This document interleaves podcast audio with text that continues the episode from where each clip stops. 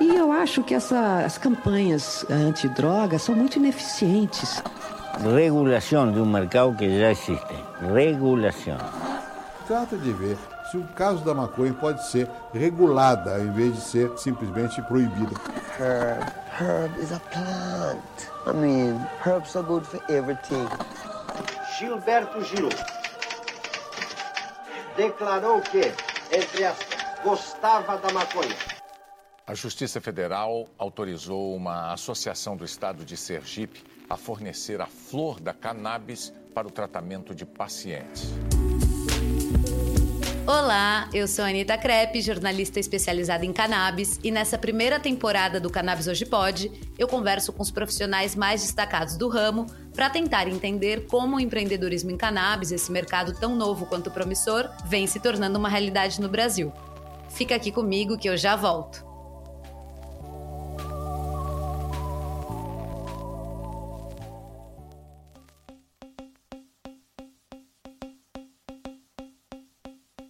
Clínica de Psicoterapia Assistida por Psicodélicos do Centro de Ensino, Pesquisa e Assistência da Biocase Brasil está de portas abertas para o tratamento de algumas condições de saúde mental.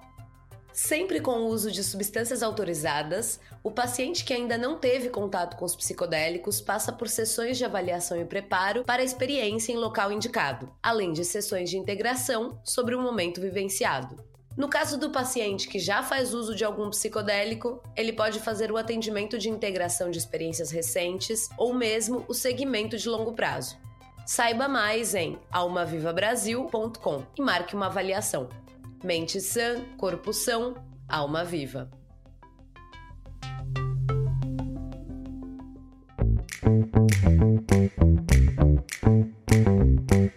Oi, oi, oi, voltamos, meus amigos, com o Cannabis Hoje Pode e hoje com um entrevistado que vai dar pano pra manga. Mas antes, quero lembrar que a primeira temporada do Cannabis Hoje Pode tem o apoio da USA Hemp, da Verde Med e da Biocase. Além, é claro, de pessoas luminosas que apoiam o projeto lá no apoia-se barra Cannabis Hoje Pode, escolhendo um valor a partir de 10 reais para contribuir com a continuidade do jornalismo canábico de qualidade nessa podosfera. Informar e entreter. Essas duas coisas para muita gente não andam de mãos dadas, mas para o meu convidado de hoje, essa é justamente a receita do sucesso.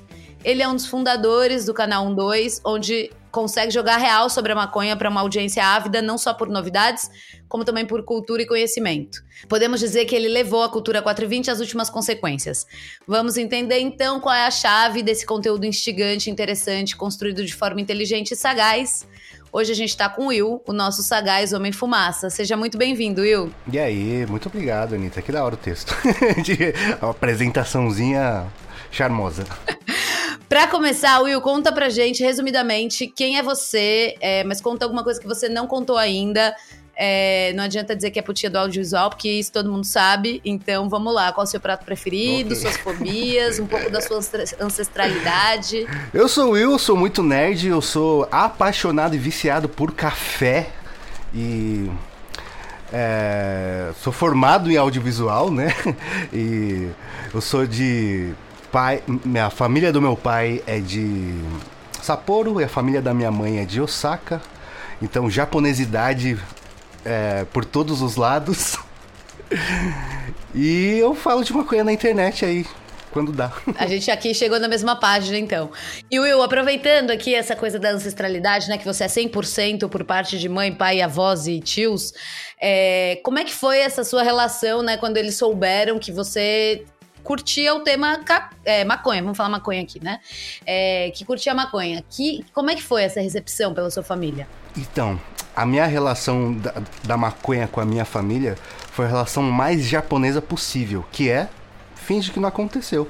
Até hoje eu nunca falei com meus pais sobre isso. Eu juro pra você, eu tenho um canal que fala de maconha, tá ligado? Eu troquei ideia com o Drauzio, daí eles com certeza já viram, mas eles nunca falaram nada. Tipo, na, na minha adolescência aconteceu um negócio assim de, ah, o que, que é isso? Mas tipo, ah, não sei de nada e pronto, acabou. Eles, eles fingem que não sabem, fingem que não fumam e tá tudo certo. Tipo, família de japonês é, tipo, tem, tentar evitar conflito, né? Passivo-agressivo para tudo. Então, é, chegou uma hora, antes de eu sair de casa, assim, de casar e tudo mais, é, chegou uma hora que, meu, a gente. Eu, eu tentava forçar essa. é, tipo, falar sobre as coisas, né? Que eles não falam sobre nada. E, e nem só sobre maconha, sobre tudo. E era sempre muito difícil. e Chegou uma hora que é, eu fiquei em paz, entendi que a, a, a cultura deles é a cultura deles e, tipo, sair em frente, assim. Eu só quero. É, é, ia ser mais desgastante do que benéfico, eu acho. É isso.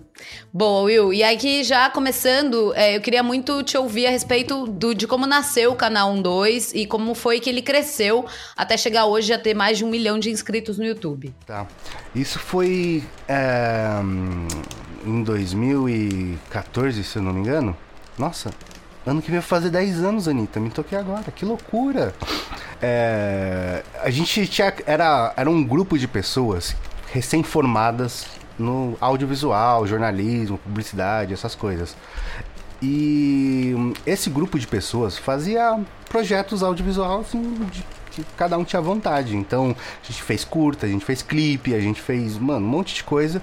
E uma das coisas que a gente fez foi a Milena Brisada do Enem, que ela perde a prova e tudo mais.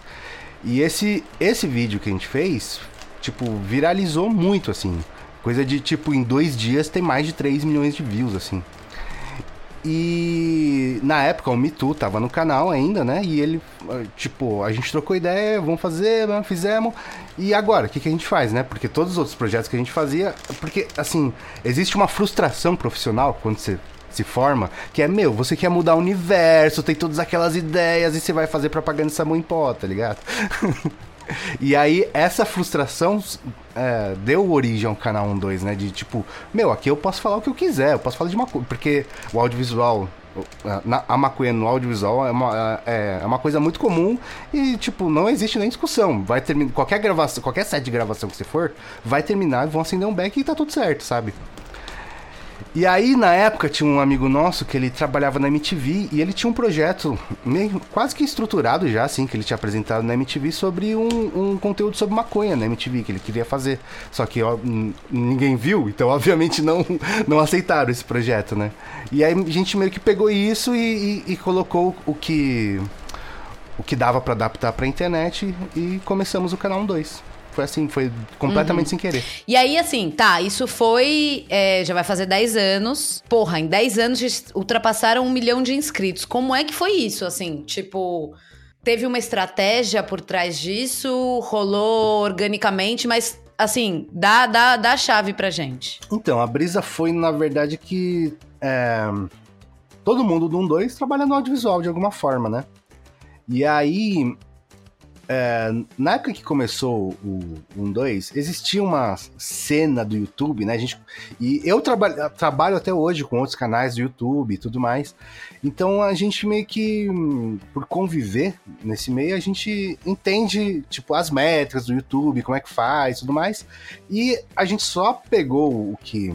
a receitinha do YouTube e colocou no, no nosso canal, né? Só que aí, lógico, tendo a preocupação é, da comunicação canábica, que é um bagulho muito, muito específico, né?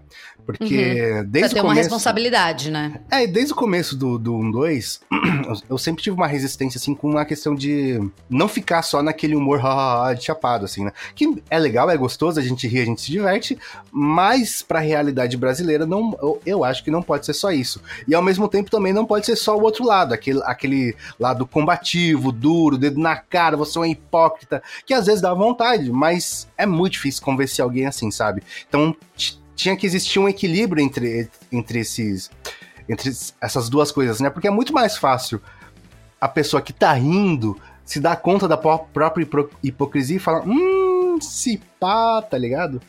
Do que eu enfiar o dedo na cara, ou, ou simplesmente só fortalecer o estereótipo, né? O lado contrário também falar, nossa, mas esses caras, tudo maconheiro chapado, não, não sabe, não faz nada.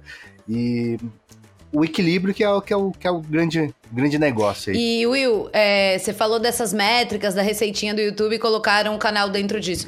Compartilha com a gente assim rapidamente três coisas assim que seria que faz parte dessa, dessa receitinha do YouTube. Tá. Primeira coisa, infelizmente, é frequência.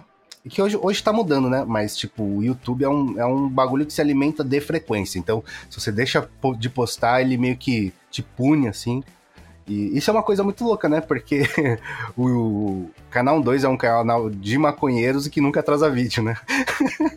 e aí tem Não, maconheiros comprometidos. é, tipo, eu, eu faço trampo pra outros canais de YouTube e, mano, eu vejo os vídeos atrasando, os caras desesperados, porra, a gente não atrasa. Eu- e aí, essa organização, né, você, você fazer uma grade e ter o que falar nessa grade, porque fazer vídeo por fazer vídeo é fácil, né? Tipo, ligar uma câmera, falar qualquer coisa, mas ter o que falar em, em, em cada... Em cada vídeo da semana é muito importante. É, isso é a segunda coisa já, né? Você ter. é, porque, tipo assim, é, existe, a- principalmente agora com os vídeos curtos, tem a galera do TikTok, do Instagram que viraliza. Só que se você não tem um discurso, se você não tem uma. Um, um- uma não, não digo nem uma meta, mas uma identidade, assim, é muito difícil manter. Você não, ninguém vive só de, de, de viral, assim, sabe? Bobeirinha, É, é. E a terceira? E a terceira coisa é, tipo, principalmente é, com- lidando com maconha, é, não, não dá um passo maior que a perna, no sentido de, pô, não adianta você é, cair de cabeça, vou virar youtuber, não sei o que lá, vou largar tudo, cara. O, YouTube, para a imensa maioria das pessoas, ele começou como um, como um trampo alternativo, que você, ti, você já tinha como pagar suas Uhum. contas, e depois você começa a lidar com isso, principalmente por, com maconha que, mano, é muito difícil monetizar, muito difícil. Total. E aí hoje, assim, você falou que você continua trampando de frila, né? Mas eu queria entender, dentro do 1-2, vocês atuam como produtora de vídeo de outras marcas? Sei lá, tem marca do mercado que vem... Cara, eu quero que vocês façam um vídeo pra mim, igual vocês... Né? Enfim, com a ideia de vocês, etc e tal. Existe isso? A, a gente já fez, mas hoje é difícil, né? Porque, na verdade, o que, que aconteceu? Antes da pandemia, nossa, a gente tava voando, tá ligado? A gente tinha sete marcas, a gente tinha nosso estúdio, ia todo dia pra lá. Funcionava como. Tava muito funcionando como uma produtora mesmo, assim, sabe? E aí, quando chegou a pandemia, foi muito choque de realidade, porque, primeiro que. É, a gente teve que adaptar o conteúdo e foi uma merda gravar. Porque, ah, é, isso é importante também, né? Na época da pandemia, houve muito a discussão entre a gente de, mano, vamos fazer teste, vamos reunir pra gravar. E eu, tipo, foi uma decisão assim muito difícil, mas não, vamos ficar dois anos em casa.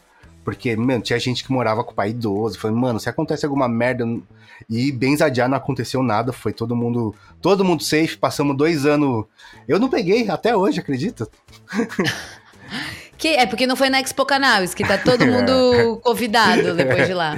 Aí- Mandou a Jéssica. É. E aí, meio que é, caiu os views do canal, a gente teve que mudar o conteúdo. E aí, esse, esse modelo que a gente tava de produtora foi-se embora.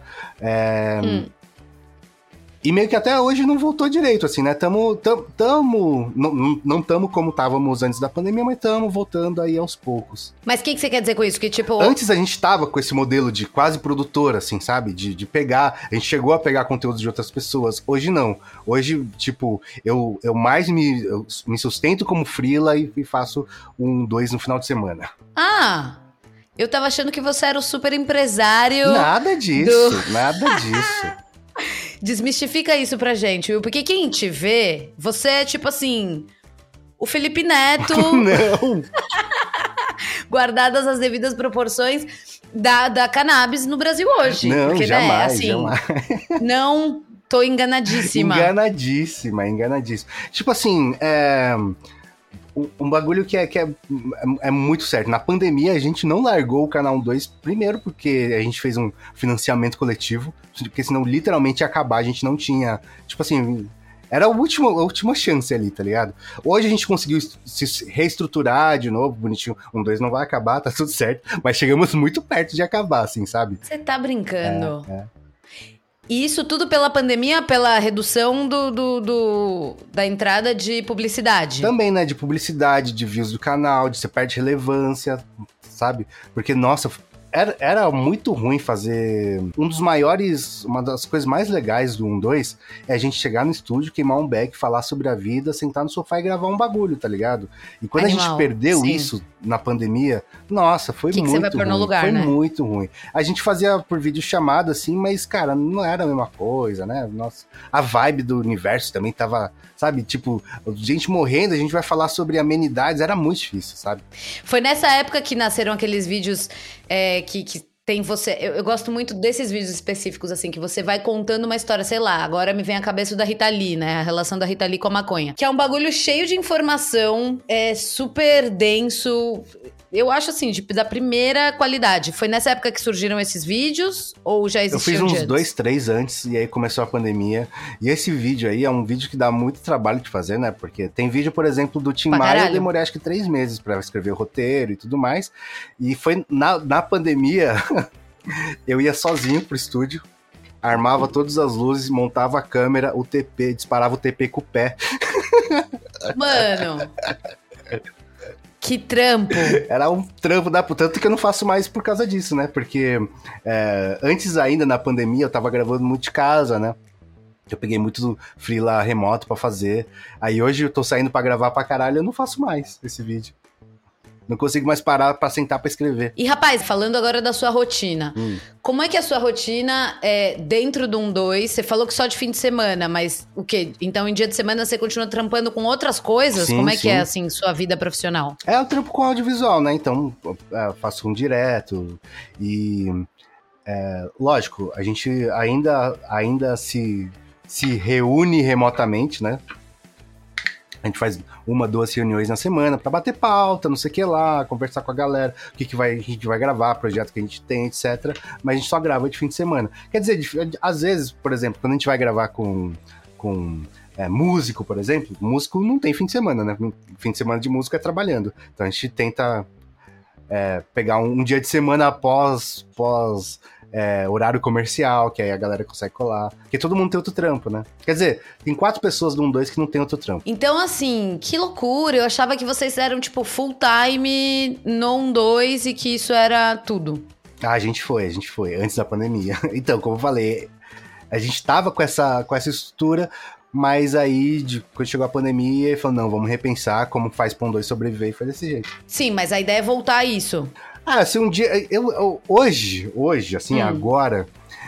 é, eu não digo que eu tô descrente, né? Nesse, nesse, nesse outro modelo, mas eu acho que a gente tá um pouco distante ainda. Porque teve tanto retrocesso no discurso, sabe? Que eu acho que a gente tem que, tem que caminhar um pouco mais ainda pra. Pra poder parar em pé de novo, sabe? Mas me no conta, jeito que a gente tava antes. Onde a gente teve. Claro, a gente. é, Eu sinto que teve avanços e retrocesso, aquela coisa de dar um passo pra frente e dois pra trás. É, Fala um pouco sobre isso. Então, o retrocesso foi no, no governo Bolsonaro aí, né? Que foi, nossa, cara. Tipo, teve as políticas do Osmar Terra e, mano, a gente vive na nossa bolha e acho que isso não tem muito impacto. Mas tem pra caralho, cara. A gente tava até há pouco tempo atrás falando de comunidade terapêutica que a galera era torturada, tá ligado? Então, tipo, a gente tá, tá. Beleza, teve avanços no STF tudo mais, a discussão voltou de novo. Mas eu acho que antes do, do governo Bolsonaro, nossa, a gente tava. a- Sabe, a discussão tava muito mais avançada. A gente. sa- Sabe onde, onde, onde eu acho que vai mudar? Quando a gente conseguir falar com marcas fora do nicho.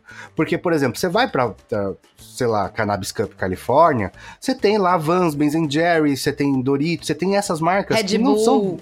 É, que É. não são do nicho e que estão tão de boa. Quando isso acontecer no Brasil, eu acho que a gente consegue voltar para aquele outro modelo. E como a gente faz pra provocar essas marcas aqui no Brasil? Porque assim, eu posso te, te dizer com toda a certeza do mundo que a Ambev tá afim de entrar no lance da, da cannabis nas bebidas. Que tem um monte de empresa afim é, e olhando pra isso assim, com interesse e participando das coisas, mas sem, sem dar pala.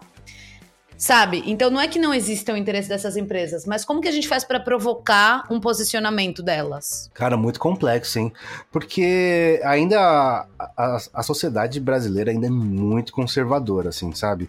E aí é, é difícil, né? Você se posicionar desse jeito quando a opinião pública ainda é muito forte, cara.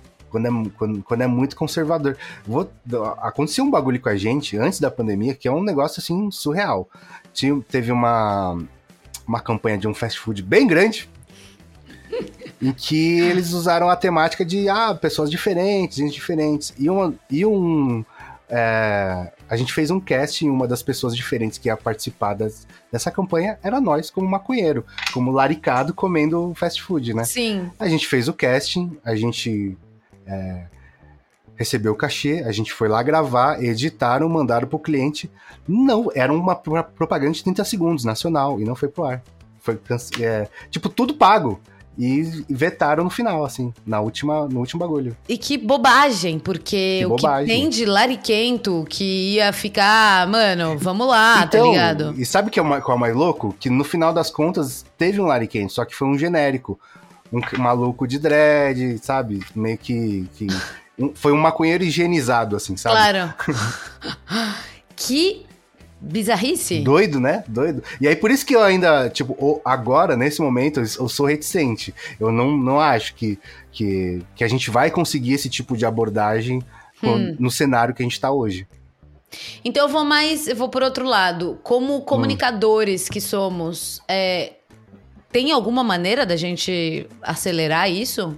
Ou tão Cara, pouco? eu acho, é, eu acho que o, o grande desafio da maconha hoje é a comunicação, né? Eu acho que, porque, tipo, se você for falar da planta mesmo, cara, não é muito difícil você cientificamente, sociologicamente, economicamente arranjar pretextos para a gente não ter a maconha de boa na, na nossa sociedade. Então o problema é de comunicação, sabe? E a, a grande. A, a, o, o, onde a gente tem que permear é é de, de tabus que foram criados lá no passado, sabe? E são muito fortes porque eles foram repetidos por muito tempo. Então, é, então é, é de pouquinho em pouquinho, é de. Tipo, eu acredito muito, eu sou muito descrente na política, política partidária, sabe? É, é a que a gente tem, mas eu, eu, eu acho que ela é muito ineficiente. E a política mais eficiente que eu acho é a do dia que a gente faz no dia a dia. Quando você chega no trampo e fala sobre maconha abertamente, que, tipo, muitas pessoas têm. Cara, é muito louco que no YouTube, né? O, tipo, sei lá, eu acho que se 20% da galera que tá no YouTube não fuma um, é, é, é, muito. E se, tipo, 10% de, desses 80% que fumam maconha saem da sauna, já é. tava, mano, da hora. Pô, o próprio Cauê, o Cauê, a gente fumou maconha com ele, tipo, lá, 8, 9 anos atrás. E ele ficou, o Cauê Moura, né? Ele ficou muito tempo com esse negócio de, ai, não sei se eu falo, não sei se eu falo. A primeira vez que ele falou, não aconteceu nada, tá ligado? e ele achando que, oh my god, é, o Thiago Ventura, que é um, hoje é um comediante que fala muito sobre maconha, né? Sim. E, cara, ele falou: oh, não, não mostra fumando maconha, não, se, se minha mãe vê, não sei que lá. E hoje é esse cara. Mano. Muito louco não, isso, né? É muito louco que você tá vendo isso de perto. E aí, assim. Não tem muito, né, o que fazer, ou seja. Ah, mas eu acho que essa galera que, que sai da sauna, assim, eles. É, eles incentivam muito outras pessoas a, a, a, também dar cara a tapa, né? Sim. né? De, ó, oh, não aconteceu nada, tá tudo certo, vamos aí. Sim. E, eu, eu não acho nem que precisa levantar a bandeira de, ah, maconha pra caralho. É só uma questão de, mano, eu me posiciono desse jeito e tá tudo bem. Cara, eu vou pensar muito sobre isso ainda, porque, enfim, eu acho que. Porque pra gente é foda, né? A gente tá querendo comunicar mais e melhor. E, e realmente tem essas travas, assim, que, que é pura bobagem. Enfim, acho que vale a gente pensar sobre tanto na provocação das, das marcas, que eu concordo plenamente com você, quanto das pessoas públicas que fazem uso da maconha em qualquer. É, no uso adulto, no uso terapêutico, medicinal, né? Enfim, ou que alguém da família dessas pessoas também usam. Voltando aqui para você, né, para sua formação no audiovisual, você a vida toda trabalhou com audiovisual ou teve alguma experiência prévia? Qual que é o seu rolê dentro do audiovisual? Você faz câmera, você faz produção, qual que é? é eu sou um músico frustrado, né? Hum. Então eu entrei no audiovisual pela música e na verdade, é muito louco porque eu comecei. entrei no audiovisual fazendo vídeo de skate sem formação nenhuma. Era uma câmera e vamos seguir skatista, ver campeonato. E a gente vendia pra ESPN na época, as imagens, tudo, tudo mais. E aí foi minha entrada no audiovisual. Mas antes disso, eu fui bem sem madruga. Tipo, entreguei pizza, trabalhei em estúdio, é, fui músico de baile, sabe? Aquele ficar seis horas tocando teclado. Ah, você tocava, você toca teclado? É, eu meio, hoje eu toco mais guitarra, né? Mas só- eu fiz piano clássico na adolescência, né? Tudo mais. Temos aqui um multi-instrumentista real.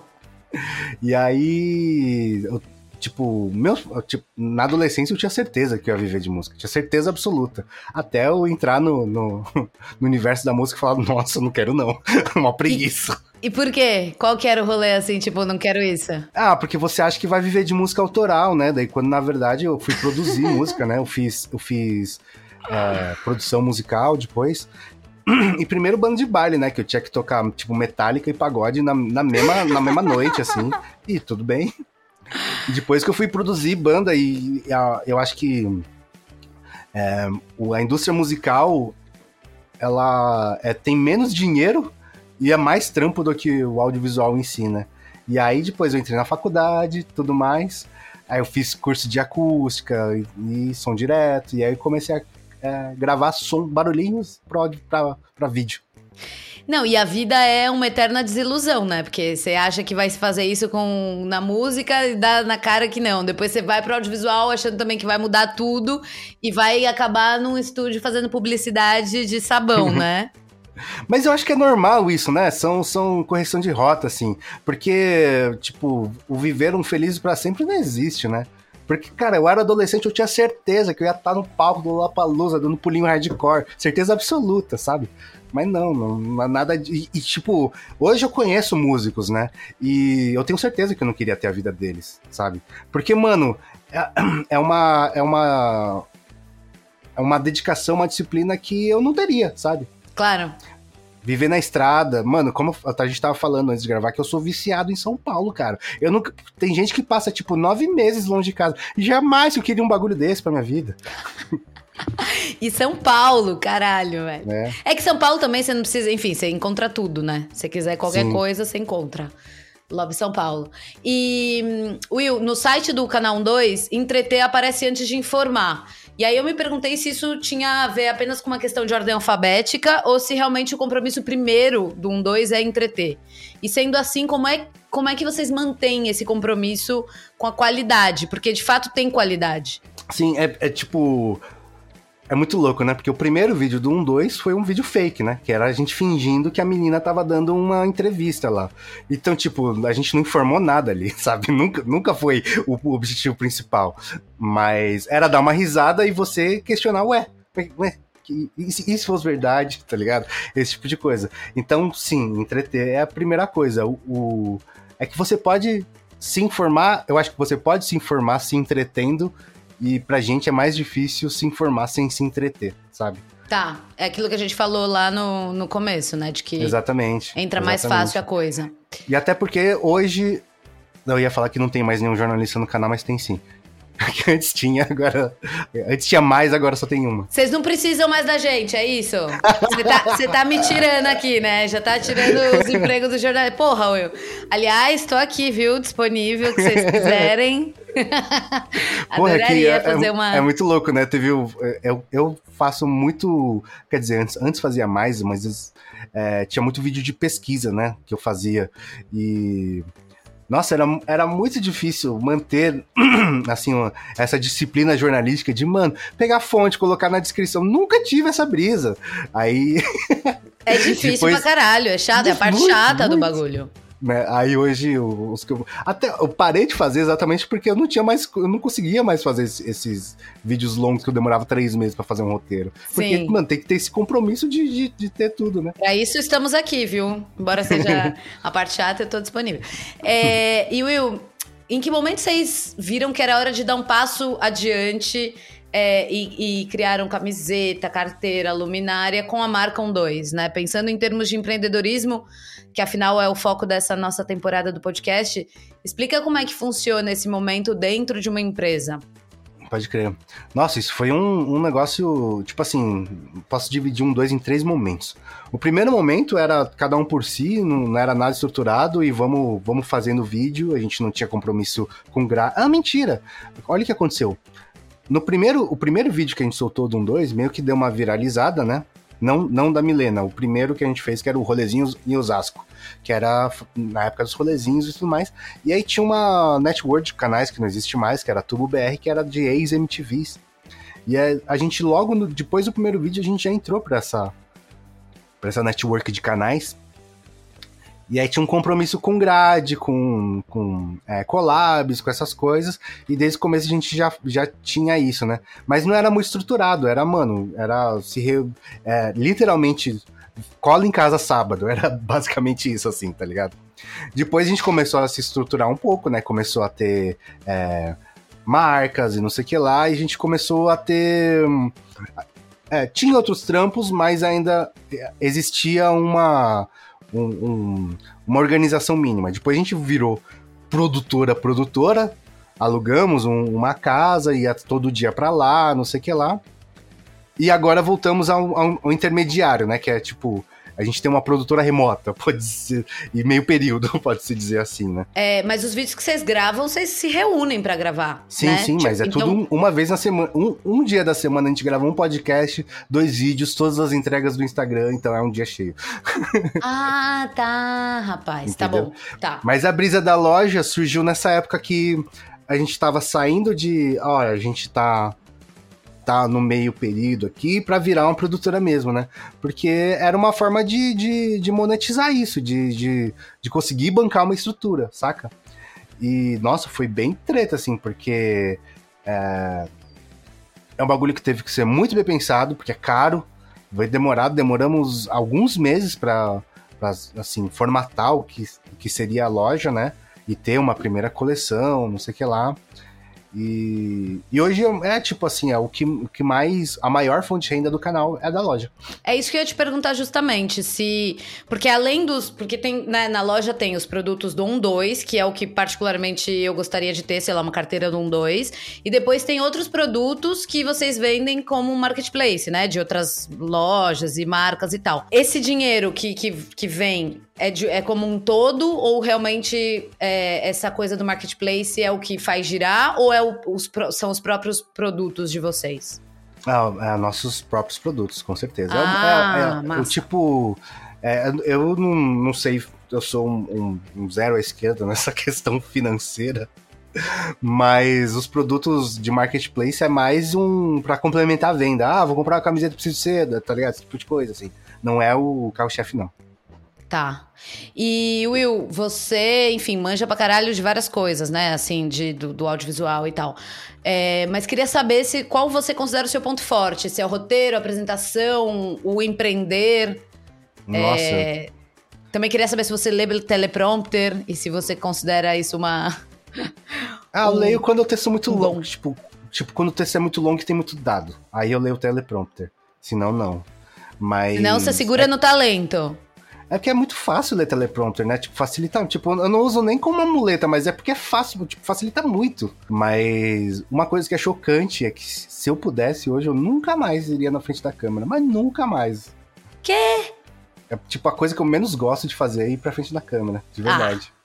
Juro pra você. Mas eu preciso te dizer que você tem um. Né, não que você não saiba, mas você tem um talento. É tipo assim, eu acho muito fácil. Eu tipo, pensar no conteúdo, eu tenho minha câmera aqui, eu aperto o REC, eu falo, eu gravo. É muito fácil esse percurso, assim, sabe? Para mim. É muito prático. Mas ao mesmo tempo é o que eu menos gosto de fazer. Mano de Deus. O que, o que você mais gosta, então? Cara, eu sou a pessoa do, do, da, da, parte de trás das câmeras, né?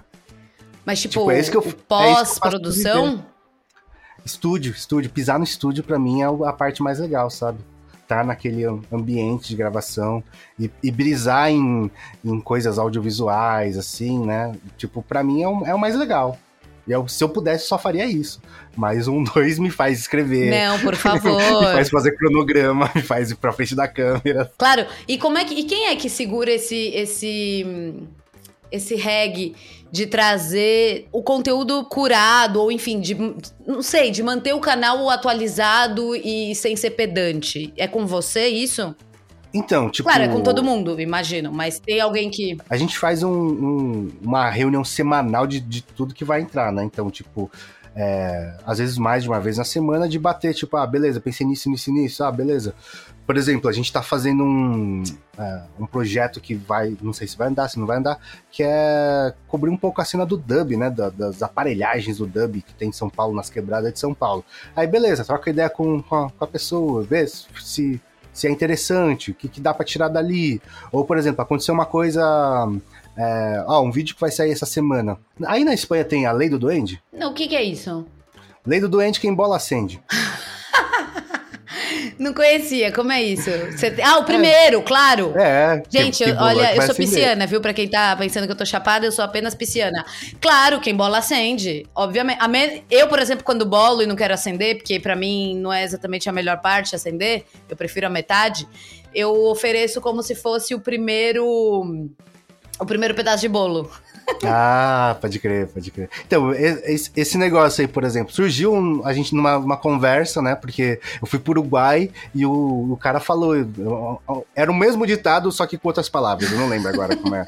Eu falei, caralho, mano, a lei do duende é universal. A gente começou a conversar sobre isso. Aí por que que é universal? E aí, tipo, é, é, ela vira uma anedota, mas ao mesmo tempo é educativa, né? Porque tem a lei da fada, por exemplo, que eu, eu já é menos popular né? Mas que é a lei da fada é quem acende e apaga.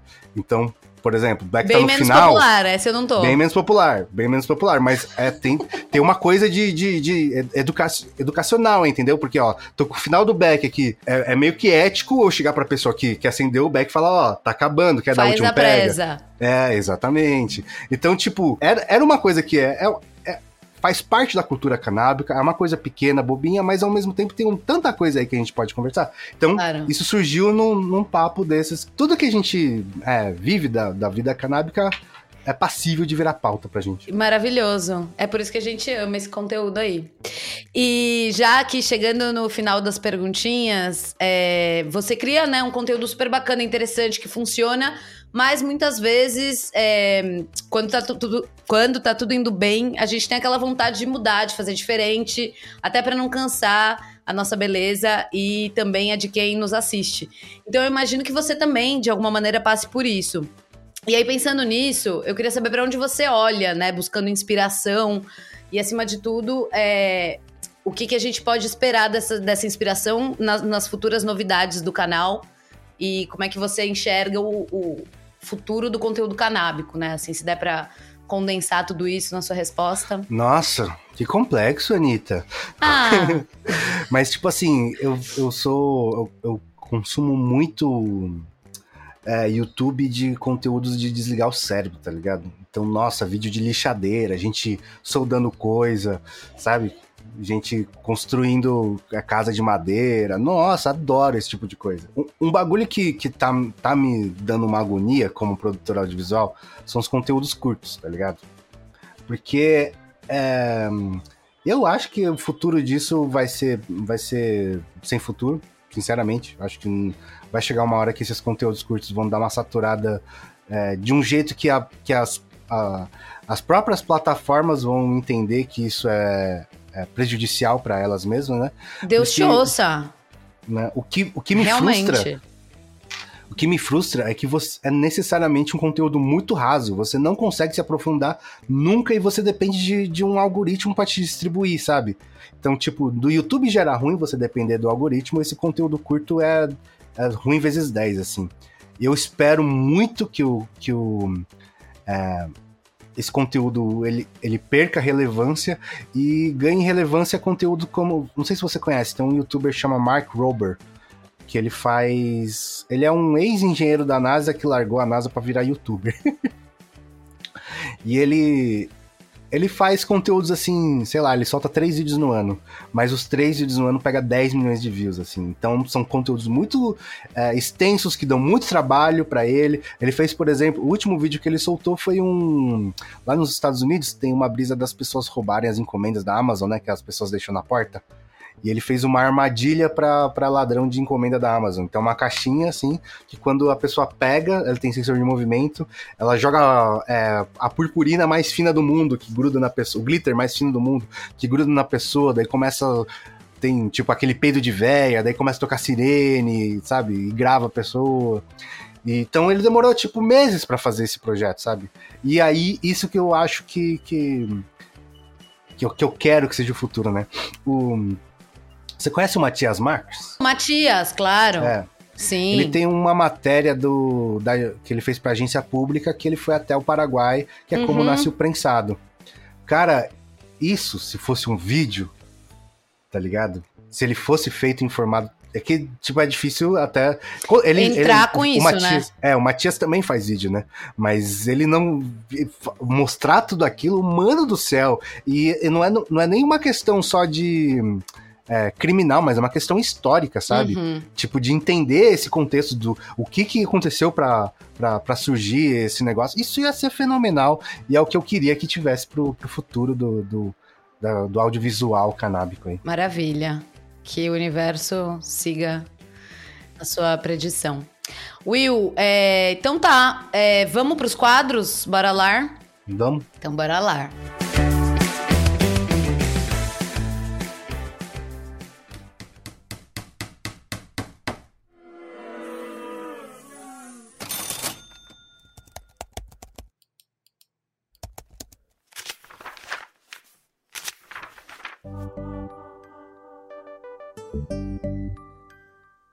Queria que você começasse contando pra gente de um fracasso, assim, uma coisa que realmente te tirou do eixo e que você, enfim, consegue.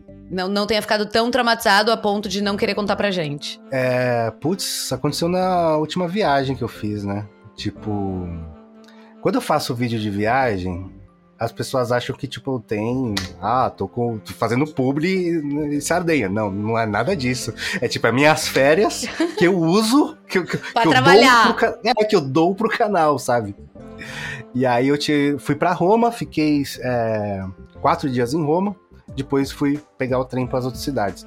Desses quatro dias, é, dois eu tava gravando lá, depois de dois dias eu fui fazer o backup. E como eu falei, eu sou o, o doente do, do, do- das tecnologias, de fazer o backup, de não sei o que lá. E, mano, deu um pau que eu perdi tudo, de dois dias que eu tinha gravado.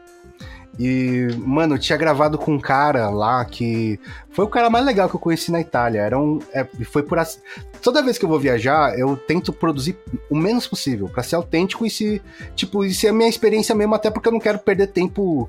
Entre aspas, perder tempo, mas é minhas férias, né? Eu não quero ficar. Eu não quero ficar dois dias atrás de alguém. Então, tipo, eu deixo o bagulho acontecendo assim, organicamente.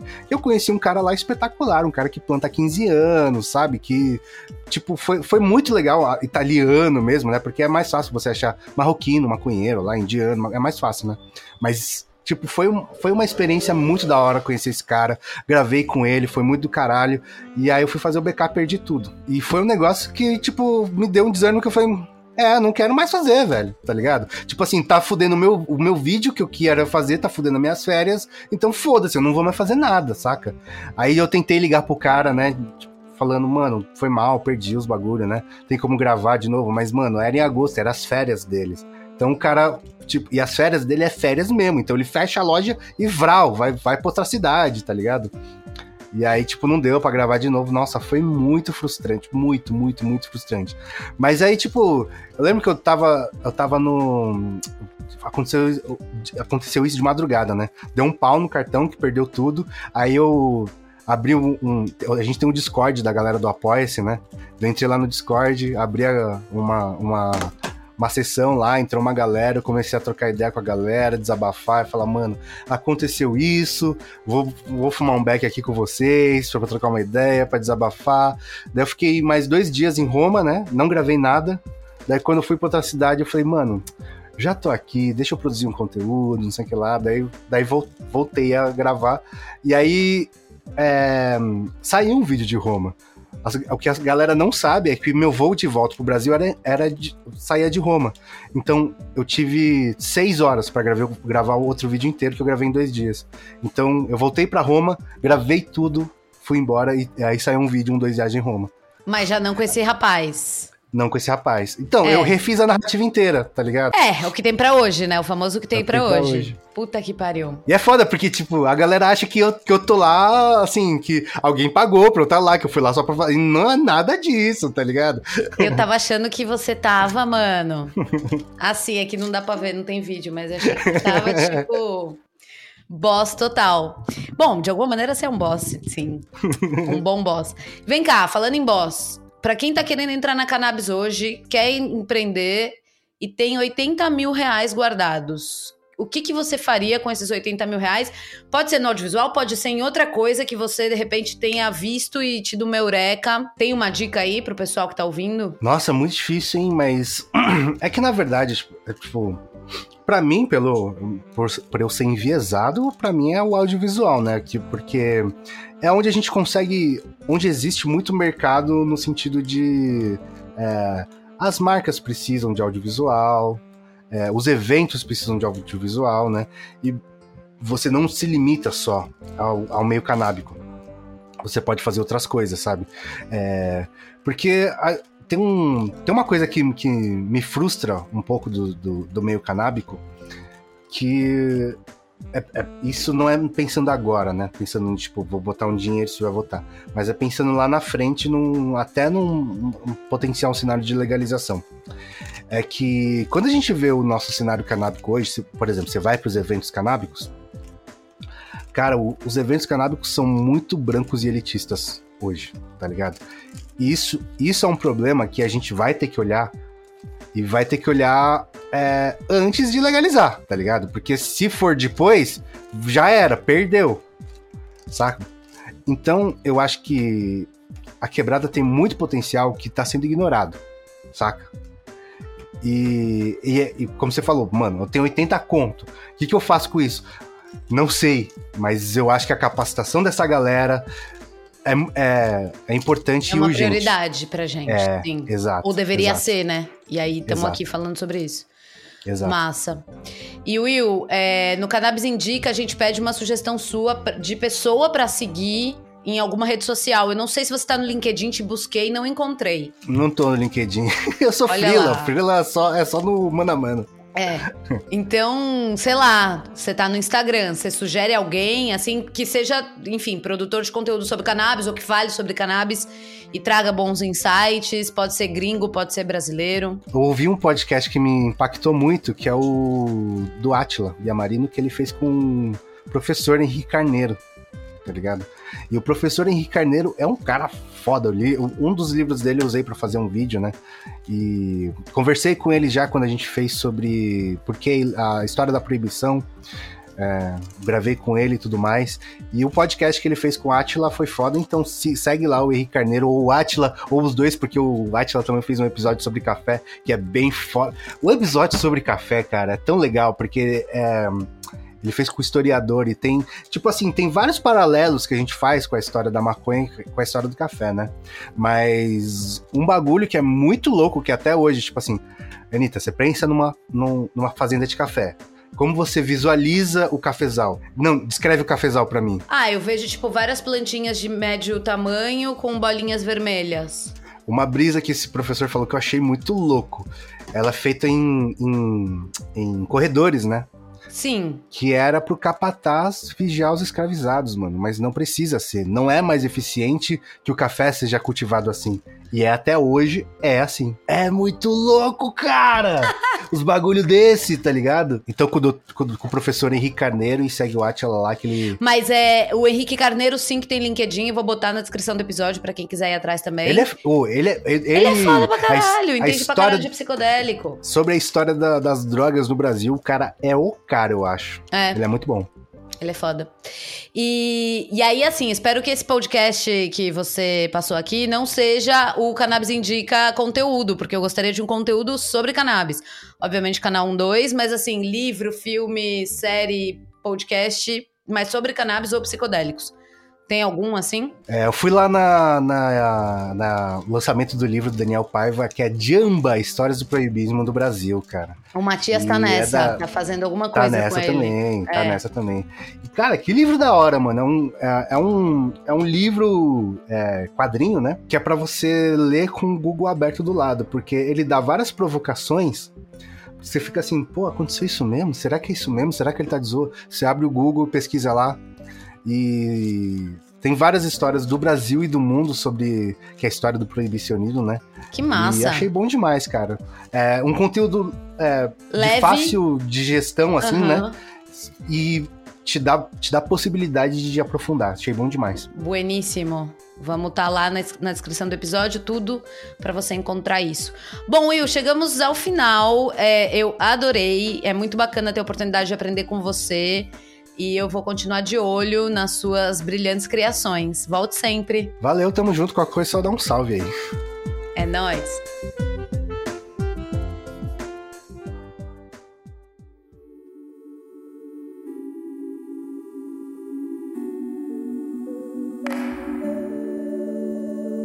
Graças a você que ficou com a gente até agora, se gostou do papo, envia para aquele seu amigo, aquela sua amiga que também vai curtir. Se puder dar cinco estrelinhas, deixar um comentário na plataforma que você está ouvindo isso agora ou no YouTube, a gente agradece de coração. Esses são detalhes importantes para garantir que o conteúdo chegue para mais gente. O Cannabis Hoje Pode vai ao ar sempre às terças-feiras e é apresentado por mim, Anitta Crepe. O programa é uma produção da Leopoldo Electrical Group e conta com o apoio da USA Hemp, da Biocase Brasil e da VerdeMed. Se você quiser me mandar um e-mail, é só escrever no cannabishoje.gmail.com. E para ficar bem informado ao longo da semana sobre notícias e curiosidades de cannabis psicodélicos, vai lá no perfil do Cannabis Hoje no Instagram, arroba Cannabis Hoje, que tem informação na medida certa. É isso, minha gente. Beijos mil. Valeu!